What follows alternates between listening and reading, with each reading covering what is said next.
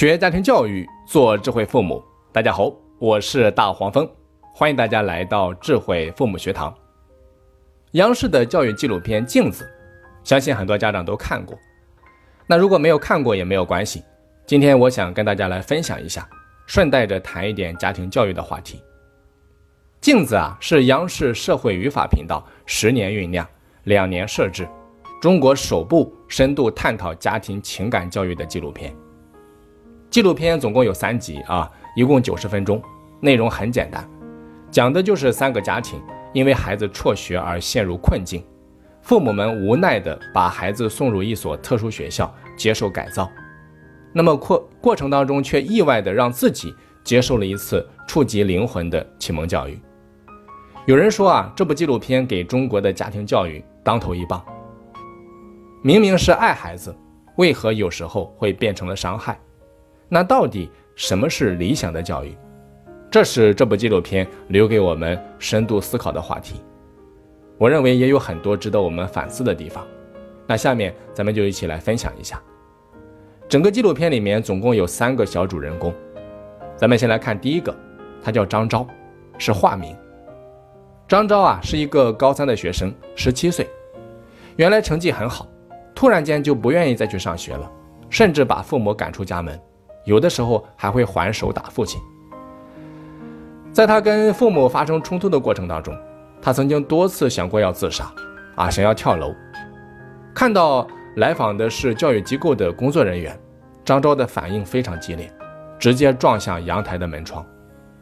被制止之后啊，他冲着父母破口大骂。后来经过劝说，他同意到武汉接受改造，结果却在路上大声的喊被绑架了。引来警察的询问。那后来在接受心理辅导之后，他说出了心里话。他说：“我的父母平常就知道说，什么事儿你让他干吧，他不敢干的。你跳下去，你让他跳，你看他敢吗？”他说：“每次听完父母说这些，他就在想，我要是再回家，我就是孙子。可见呢，父母让他挺失望的。”再来看第二个小主人公，叫佳明。十五岁，刚刚参加完中考，沉迷网游，黑白颠倒，不愿意上学。佳明的父亲是干着急，就是不能够提上学，一提上学就烦了。他说：“我要唱歌，我要画画，我要做一个自由的人。”父亲说：“那怎么能行呢？”后来，当教育机构的老师去接佳明的时候，他特别的抗拒，指着自己手腕上的伤疤，大声吼叫，想要逼退来访者。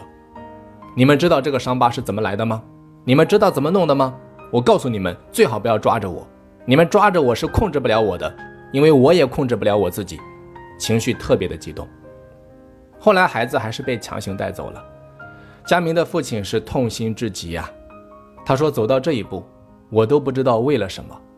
其实我也不想把他交给你们，这是没有办法的办法。”后来在敞开心扉之后啊，佳明就说了。他们明明说好，我自己可以干嘛就干嘛，他们从来没有给过我机会干嘛，我就很恨他们。他们说话就像逗小孩一样，啊，这是佳明的一番心里话。那与张昭和佳明不同的是，另外一个小主人公，他叫泽清，只有十四岁，但是却是长着一副少年老成的模样，在家里面宅了一年，整天上网。那面对母亲的关心啊。泽清却说成是犯贱，在失控的时候，他曾经拽着母亲的头发拼命的打，用指甲抓，甚至拿刀威胁。泽清的父亲呢，已经心灰意冷了。他说：“有时候觉得回到家里，真不如在办公室待着，还不如去出差。一到家里就是吵吵闹闹，不断的声音轰炸，干脆这个家庭破裂算了，实在是过不下去了。”那孩子是怎么说的呢？他说：“我妈用在我身上的时间比较少，啊，经常找一大堆借口，脾气比较暴躁，啊，经常会有一些家暴的行为。不管是什么事情，讲到最后，他一定要说成自己是对的。我爸跟他解决不了的时候，一般就会使用暴力，而且骂人很刺耳的那一种。”听完孩子的这段自述，也许就能够解释为什么他会对母亲暴力相向。他认为啊，最需要上课的。其实是家长。听完这三个家庭的基本情况之后啊，我们就要思考：这些父母难道不爱自己的孩子吗？片中被孩子抱怨的父母，难道真的就是这么不堪吗？也许啊，咱们可以从张昭的父亲给孩子的一封信当中找到答案。他说：“看到你写的信之后，我的心都碎了。儿子，我知道你的心情不好受，知道你还在怨恨我们。我感受到我这个做父亲的有点不合格。回想你没有上学的那段时间，我没有读懂你的心。”不知道用什么方法和语言和你沟通，老爸对你说过一些狠话，希望你能够原谅。我在这里跟你说一声对不起。再来看一下佳明的父亲是怎么说的，他说自己少年时期家境贫寒，读大学之前都没有喝过一杯牛奶。那如果即将离世啊，我最想对孩子说的就是，希望他这一辈子过得比我这辈子好，这是我最终的一个心愿了。难道说不爱吗？不爱孩子又怎么能够说出这样的话呢？最后再来看一下泽清的父母，他的父母已经应孩子的要求买了一所新房子，还攒好了学费要供他去澳洲留学。大家看一下，哪有父母不爱孩子的？爱呀，无论怎么样，爱都在那里，与生俱来。可是有些父母可能真的不知道怎么去爱。这些家长虽然说背景不同。但在家庭教育当中，却陷入同样的误区，那就是用自己认为对的方式去爱孩子，却忽略了孩子的感受和需求。事实上呀，他们的孩子想要的只是父母对他们情绪的理解，但是沟通问题把家长孩子推到了对立面，表面上的苦口婆心也逐渐的演变成了控制欲。这就让我想到了二零一九年热播的电视剧《小欢喜》。在片中啊，小桃红饰演了一位单亲妈妈宋茜。宋茜所理解的对女儿英子的爱啊，就是全天候的督促女儿学习，对女儿实施三百六十度无死角的监控。为了随时掌控女儿的学习状态，宋茜把女儿房间的墙都改成了透明的。当有人来家里，就放下百叶窗，隔开房间和客厅，让女儿专心学习。她的时间观念更是强得令人窒息。不难想象。在这扇窗后生活的女儿，毫无隐私可言，所有的一切都处在被监控的状态。那不仅是在学习上严格监管，宋茜对女儿的控制还体现在生活的方方面面。一旦她发现有任何问题，便会严丝合缝地堵上，绝不让英子有任何脱离监控的机会。那这样的决心啊，即便是在面对英子父亲的时候，也没有半点松懈。当她的前夫想要带着英子去稍微放松一下，表达一下自己对英子的关爱的时候，宋茜便如临大敌，毫不留情地表达了自己的敌意。对她来说，人生的全部意义就是督促孩子学习。只不过，这种方向走偏、满满控制欲的爱，带给孩子的最后往往是伤害。所以说，很多时候是父母的观念出了问题，但却不自知。我们总觉得自己不需要改变，就好比说镜子里面张昭的父亲，总是坚持，都是因为早恋一下子把我们距离拉远了，但是孩子却嗤之以鼻。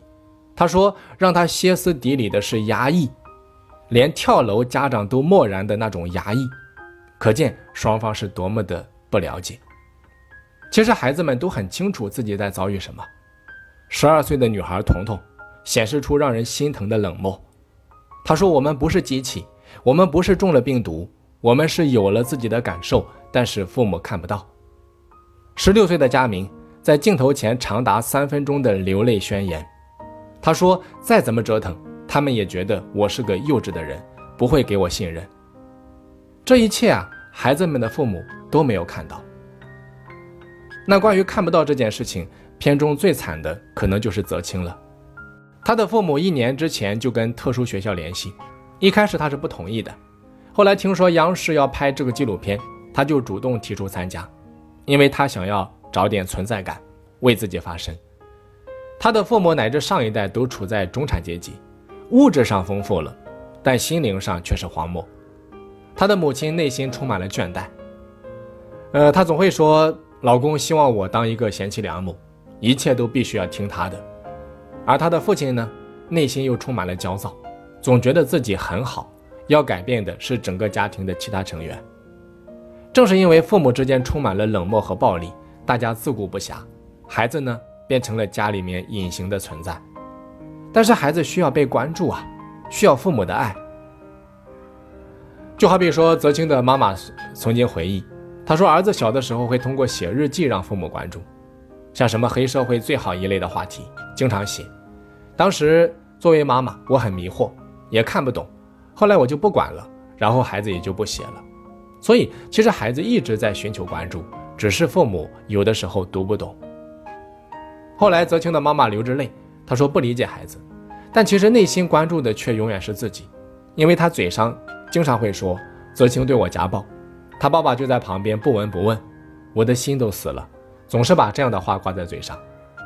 可见啊，孩子生活在两个冷漠的人旁边，就像沙漠里面即将干枯的植物，他甚至需要付出巨大的成本。反过来去救父母，这样的孩子怎么可能茁壮成长呢？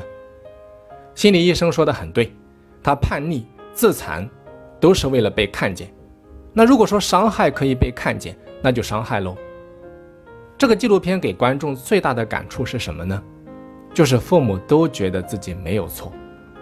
就好比说这样的话，经常会出现在纪录片当中。我认为啊，这个家庭需要改变，我不需要改变。要改变家长吗？我觉得有点太夸张了吧，这样的话随处可见。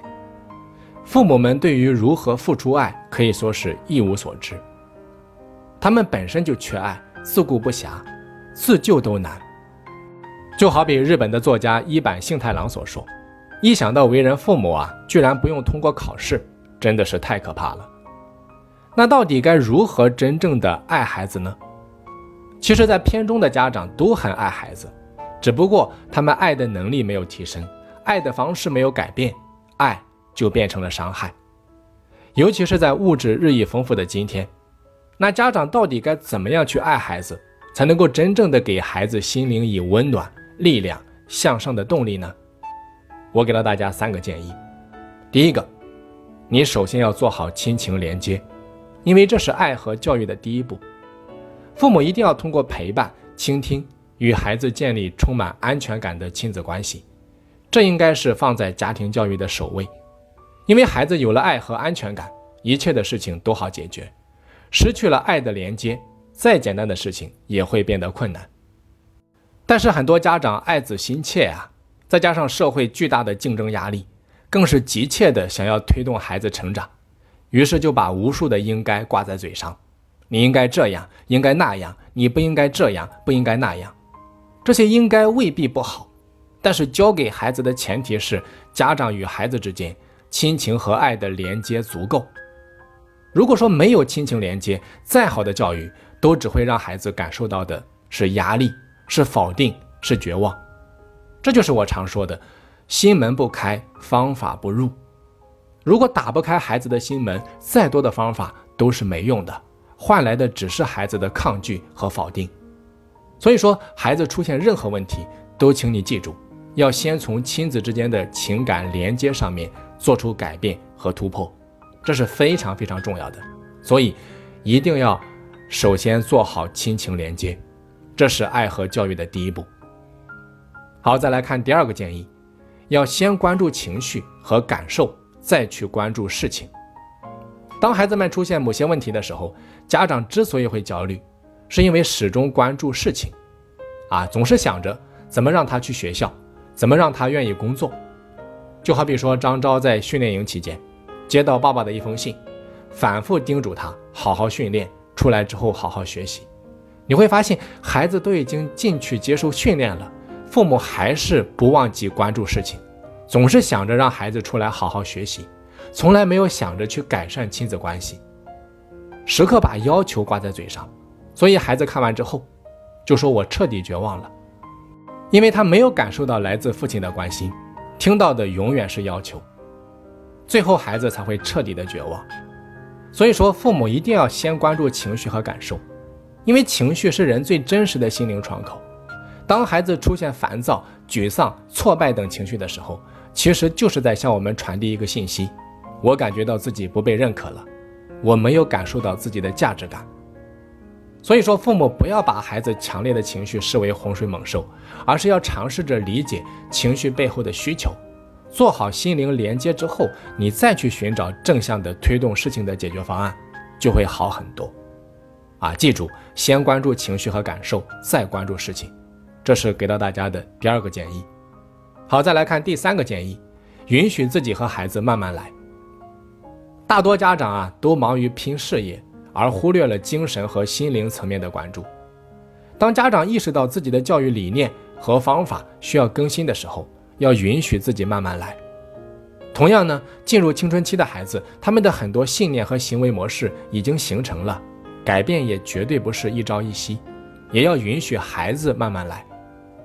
就好比说佳明的爸爸吧，在学习之后积极的做出改变，允许孩子尝试背包客，请假陪孩子玩。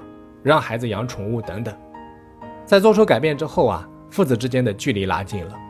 但是随着时间的推移，儿子还会沉迷游戏，爸爸就有了深深的无力感，就抱怨为什么做了这么多努力还是没有改变他。我想说，当我们试图改变孩子的时候，就又回到了过去的模式当中去。你要明白，在孩子成长的过程当中，曾经缺失了多少情感的连接。就需要你花费同等的甚至加倍的时间和精力去弥补。这也是我最后想要送给大家的一个建议，那就是家庭教育永远没有速效药。你不要指望着短期之内能够把孩子变成一个什么什么样的人。不管孩子在做什么，看书也好，玩耍也好，你要明白，他自己做这件事情，跟旁边有一个人看着他做，那种感觉是完全不一样的。所以说，很多时候孩子们都渴望有独立的空间，而不是被父母监督着。所以，我们要给他们时间，要允许他们犯错误，要和他们一起去面对错误，去修正错误，不断的在这条道路上去成长自己，完善自己，最终遇到那一个自己喜欢的自己。在看完镜子之后啊，我们终于明白，与其说是探讨家长如何教育孩子。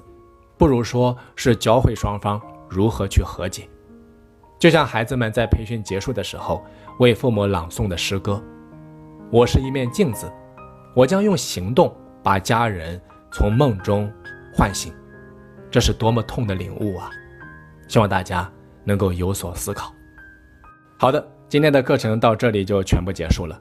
在课程最后，快速给大家公布一个好消息。我们今年夏令营的招生啊，到目前已经差不多全部结束了，目前还剩下非常少量的几个名额。那如果说想要在暑假让孩子出来锻炼一下的父母，可以添加我们客服老师的微信：四二二六八零八三四，备注十一天特训营啊，因为今年的特训营时间升级为十一天十夜了。训练的主题主要有三个：一是孩子的沟通表达力，二是孩子的学习力。三是孩子的内动力，这三个板块对孩子成长都非常重要。如果有需要的话，请抓紧时间添加客服老师的微信。今天的课程就到这里，我是大黄蜂，下期再见。